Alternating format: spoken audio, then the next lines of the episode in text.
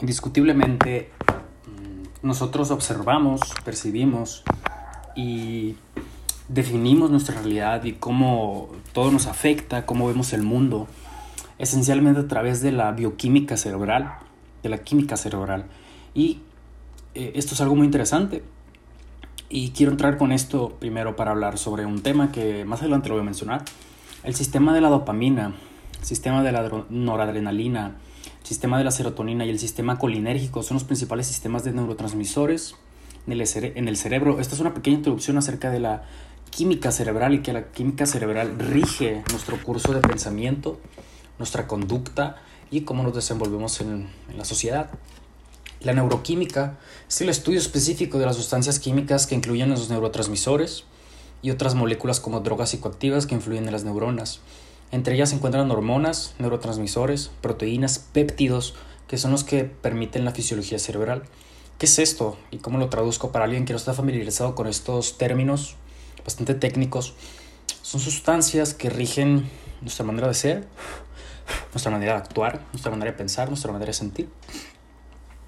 Eh, la química cerebral tiene una gran influencia, obviamente, en, en, todo ser humano, todo ser humano que esté cuerdo y no cuerdo, obviamente, eh, está regido por su química cerebral.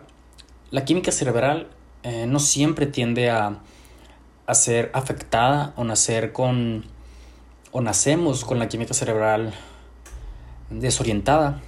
Muchos sucesos que pasamos en nuestra vida como duelos, rupturas, eh, situaciones riesgosas, situaciones lamentables como una víctima de violación. La química de su cerebro se va a ver afectada por un, por un trastorno de estrés postraumático, obviamente. Eh, y cómo todo esto influye de manera significativa en su vida y en su día a día. Eh, hay, hay técnicas para poder superarlo, no olvidarlo, pero sí superarlo y aprender de ello y ser una mejor persona o simplemente superarlo y sanar tus heridas y cicatrices, hablando más subjetivamente. Las neurociencias se encargan de esto. La neurociencia es un campo de la ciencia que estudia el sistema nervioso y todos sus aspectos como podrían ser su estructura, función, desarrollo, bioquímica, estudia también la farmacología y eh, pues la dinámica cerebral, ¿no? Y es muy interesante cómo se menciona en la neurociencia que eh, cómo todos estos elementos interactúan dando lugar a las bases biológicas de la cognición y la conducta, lo que pensamos, y lo que hacemos. La neurociencia engloba una amplia gama de interrogantes acerca de cómo se organizan los sistemas nerviosos de los seres humanos y otros animales. Y voy a citar a Hipócrates en este momento. Los hombres deben saber que el cerebro es el responsable exclusivo de las alegrías, los placeres, la risa y la diversión y de la pena, la aflicción, el desaliento y las lamentaciones, y gracias al cerebro, de manera especial, adquirimos sabiduría y conocimientos y vemos, oímos y sabemos lo que es repugnante y lo que es bello, lo que es malo y lo que es bueno, lo que es dulce y lo que es insípido. Y por Hipócrates.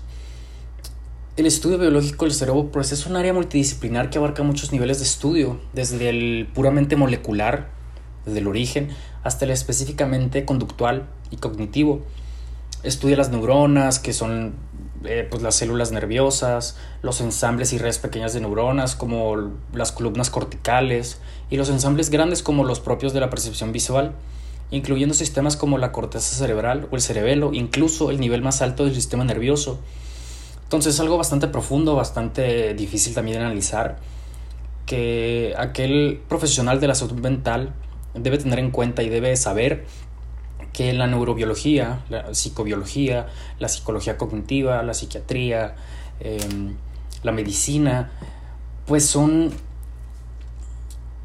son ciencias, bueno, son variaciones o ramas de la ciencia que existe para analizar estos procesos mentales implicados en el comportamiento, sus bases biológicas. Entonces, yéndome un poco al psicoanálisis que me encanta, no estoy casado con esta teoría psicológica, pero me encanta, menciona eh, que dado, Freud menciona que dadas las circunstancias de nuestra vida día a día, hay un cierto conflicto interno en el cual tres bases psíquicas se constituyen dentro de nosotros, el yo, el super yo y el ello, y cómo estas tres bases psíquicas o, estas tres y estas tres aproximaciones psíquicas o estos tres, este tripartita, este triunvirato psíquico, que es el aparato psíquico según Freud, eh, están en constante evolución, en constante adaptación, en constante eh, representación interna de los fenómenos externos que existen en nuestra vida.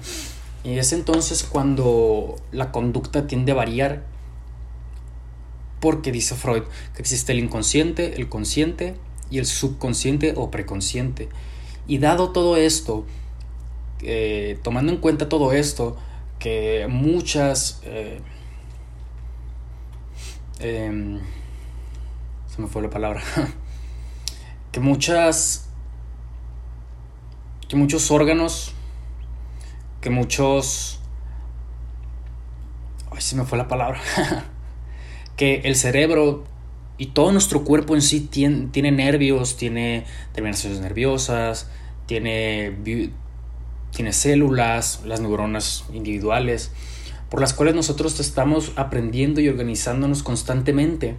Y nuestro yo interno, o sea, nosotros, la conciencia, el ego, como le quieras llamar, está en constante aprendizaje a través de la experiencia y nuestra capacidad de modificación de la representación interna puede explicar, obviamente, cómo nosotros nos desenvolvemos en la sociedad. Y hablando acerca de esto, las neurociencias ofrecen un apoyo a la psicología con la finalidad de entender mejor la complejidad del funcionamiento mental. Todo esto trae consigo el desarrollo de la moral, la diferenciación entre el bien y el mal, saber qué es bueno y qué es malo, saber con quién nos debemos de juntar, saber cómo defendernos. Hace poco estaba hablando con una amiga y me decía que se estaba sintiendo muy triste. Y, y yo le dije, pues no te pelees con ese sentimiento, acéptalo y al principio es difícil, creo que sí, porque siempre hay una resistencia interna, como estaba mencionando. Hay ciertas cuestiones internas dentro de, nuestro aparato psíquico que están en constante lucha, en constante represión, en constante... Lo reprimimos, lo suprimimos, suprimimos eh, conductas inaceptables socialmente, como la violencia, como la, como la impulsividad, como la compulsividad, como la obsesión, parafilias, etcétera, etcétera. Entonces dije, siéntela, no pasa nada, siéntela, pon una canción que te haga llorar y supérala, siéntela, supérala y transciéndela y vas a, vas a ver que las emociones intensas, intensamente, no duran más que tres minutos dentro de nuestro, de nuestro cuerpo y luego se van para volver a nuestro estado psíquico o estado emocional normal. Y aquí es donde quiero hacer remarcar y hacer hincapié en la inteligencia emocional. La inteligencia emocional sin duda es una una inteligencia que fue descrita por un psicólogo que se los voy a mencionar en este momento. La inteligencia emocional fue descrita por Daniel Goleman, que tiene un libro que se llama La inteligencia emocional. Daniel Goleman, para los que eh, no escucharon bien el apellido, Daniel Goleman. Y tiene grandes trabajos y este libro fue un, un parteaguas dentro de la psicología sobre la IE, inteligencia emocional. Pero ¿qué es la inteligencia emocional? La inteligencia emocional puede significar la diferencia entre comportarse de una manera socialmente aceptable y estar fuera de lugar en una situación social determinada. Es decir, puede marcar la diferencia entre un buen o mal funcionamiento social. Aunque la, mayoría, aunque la mayoría de la gente habrá oído hablar de la inteligencia emocional, pocos saben cómo detectarla ni en sí mismos ni en los demás. Especialmente la inteligencia emocional. Oído aquí, por favor. La inteligencia emocional es la capacidad de percibir, expresar, comprender y gestionar las emociones. Y es, importante porque cuanto más comprendamos estos aspectos de nosotros mismos, mejor será nuestra salud mental y nuestro desarrollo social. Y en cómo nos movemos también en este mundo y en cómo nos cómo interactuamos eh, con otros, con nuestros seres queridos, en una relación de pareja, etcétera, etcétera. Y yo antes de decir algo, obviamente no me la paso siempre pensando en qué voy a decir, ¿no? Pero cuando llega una situación difícil y antes de decir algo por impulsividad pienso, ¿esto en realidad trae una solución o estará agregando algo bueno a lo que, a lo que está pasando? Si la respuesta no, cambio las palabras y digo algo acorde a, a, la situación, sin obviamente dañarla, pero sí para mejorarla. Y puede que tú que me estés escuchando sean una de esas personas capaces de desarrollar estas cualidades sin tener conciencia de ello. O puede que usted ya sepa aún no que necesita desarrollar estas destrezas. Por eso te voy a mencionar cuatro consejos para aumentar tu inteligencia emocional. Y no son consejos patito, ¿ok? Eh, son consejos eh, que son buenos, que a mí me han funcionado, que están comprobados. Te invito a leer el, libro de la inteligencia emocional de Daniel Goleman.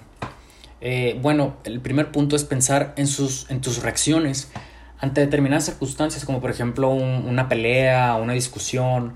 La inteligencia emocional puede marcar la diferencia entre distintas reacciones. La buena, eh, este es un gran consejo, la buena sería tratar de no tomártelo como algo, como algo personal. Y la mala sería dejarte llevar por el enfado, por esa emoción y echar toda la basura. Entonces, ¿cuál es la, la retórica aquí? Tú controla tus emociones, no dejes que las emociones te controlen a ti. Después vamos a ver las situaciones como un desafío. Si somos capaces de reconocer las emociones negativas en nosotros mismos y de ver las situaciones difíciles como un reto, centrándonos en las emociones positivas, perseverando, lo más probable es que tengamos una alta inteligencia emocional. Toda situación tiende a terminar, toda situación tiende a solucionarse siempre y cuando estemos altamente dispuestos. Modificar tus emociones. Por supuesto hay momentos en los que, la que las emociones pueden quitarnos lo mejor de nosotros mismos. Pero si es una persona, si eres tú una persona emocionalmente inteligente, es probable que cuando esto suceda tengas las habilidades necesarias para controlarte. Y aquí quiero mencionar algo, por ejemplo, en el caso anterior, imagínense una persona que tenga ansiedad social o ansiedad o incertidumbre ante una situación laboral, mientras que un nivel moderadamente bajo de ansiedad puede mejorar el desempeño cognitivo. La persona tiende a mejorar su concentración y la motivación para afrontar esta situación. Un gran tip es siempre, siempre controla o hazte consciente en el día sobre tu respiración. Por eso yo recomiendo ampliamente la meditación y el mindfulness, que es la atención plena. Un nivel muy bajo de ansiedad, de ansiedad te ayuda a nivelarte, a, a concentrarte y, no hay, ayuda a que te motives.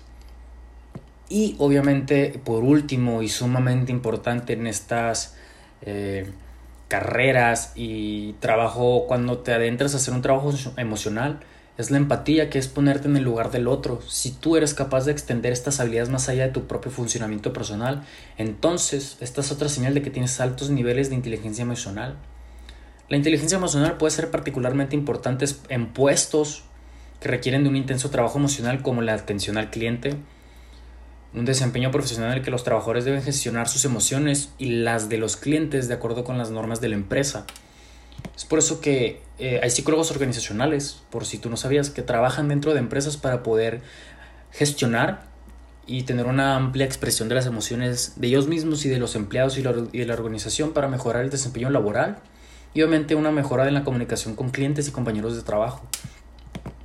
Y ya para cerrar quiero mencionarte eh, la inteligencia emocional obviamente sí, al principio es difícil, pero hay grandes aliados dentro de este campo de inteligencia emocional. Uno altamente recomendado siempre por mí es la terapia, la psicoterapia.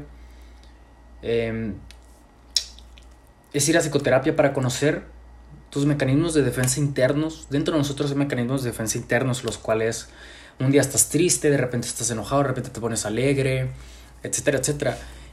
Y, y digo que estos son mecanismos de defensa los cuales te ayudan a mantenerte a ti vivo y procurar tu supervivencia o sobrevivencia.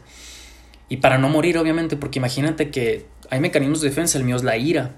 Imagínate que yo no tuviera este mecanismo de defensa, pues estuviera quizá muerto, hecho pedazos, depresión, yo qué sé. Entonces también es aceptar tu carácter y tu temperamento. Una vez que aprendas a identificar tu temperamento y tu carácter, va a ser sumamente fácil implicar la inteligencia emocional en tu día a día. Y créeme que cuando comienzas a tener una inteligencia emocional adecuada, comienzas a regular, por ende, tus emociones, tu conducta, y se ven comprometidos todos estos, todas estas cuestiones biológicas, neurológicas y cerebrales que mencionaba al principio. Por eso es ampliamente recomendable y ampliamente importante acudir a terapia, psicoterapia, eh, para sanar heridas y hablamos más, más, más delicados, ¿no? Más, menos técnicos, para sanar heridas, para perdonar, para conocernos a nosotros mismos, para fomentar la, empatía, la unión, la justicia, la generosidad. Y eso sería todo. Te invito a que compartas este episodio si te gustó. Yo soy Carlos Chávez y muchas gracias por escuchar.